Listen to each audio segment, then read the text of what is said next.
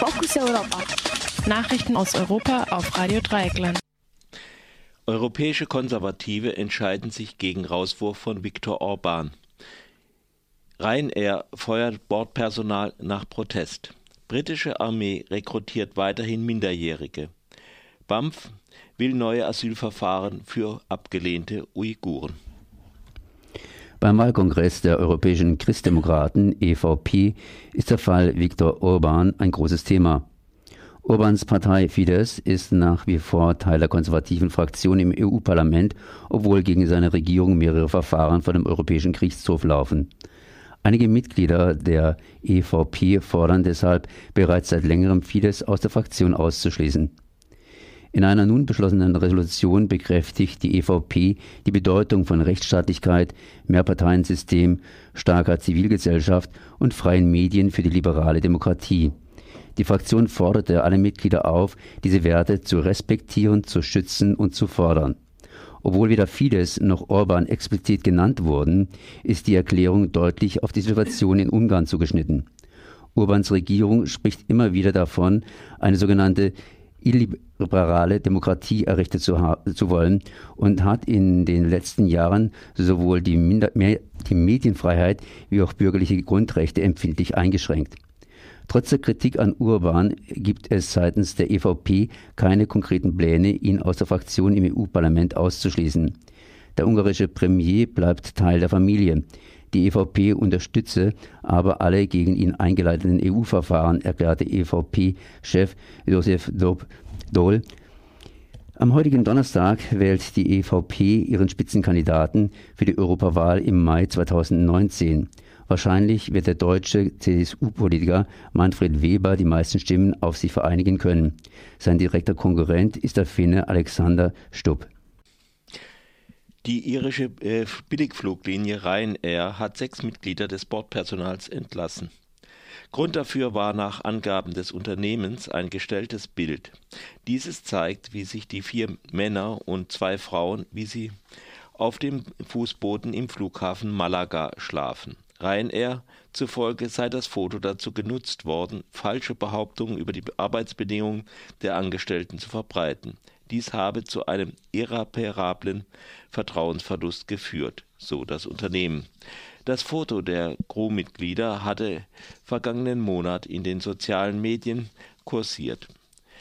Es schließt sich an eine Reihe von Streiks bei Ryanair an, die in den letzten Monaten immer wieder für massive Flugausfälle gesorgt hatte. Denn Pilotinnen und Flugleiterinnen fordern vom Unternehmen seit Jahren bessere Löhne und verlässlichere Arbeitsbedingungen. Die portugiesische Luftfahrtgesellschaft kritisierte die Entlassungen. Entschuldigung, Luftfahrtgewerkschaft. Das Foto sei ein Protest gegen Unterbringung von 24 Angestellten in einem Raum mit nur acht Stühlen gewesen. Die Gewerkschaft kündigte an, die Entlassungen nun von der Rechtsabteilung prüfen zu lassen. Ryanair ist bekannt dafür, dass Engagement in Gewerkschaften mit Versetzungen und Entlassungen bestraft werden. Zuletzt hat eine, der, ein niederländisches Gericht die Verlegung einer Crew aus Eindhoven verboten, weil es dahinter Repressionen wegen einer Streikaktion vermutete. Das britische Verteidigungsministerium steht wegen der fortgesetzten Rekrutierung von Minderjährigen für die Armee in der Kritik.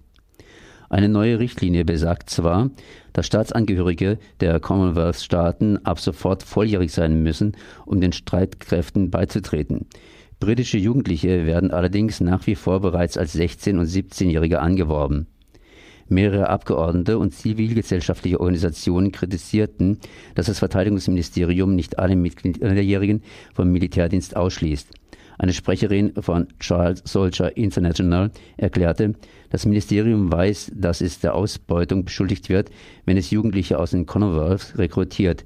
Stattdessen nutzt es schutzlose britische Teenager für gefährliche und schlecht bezahlte Jobs aus.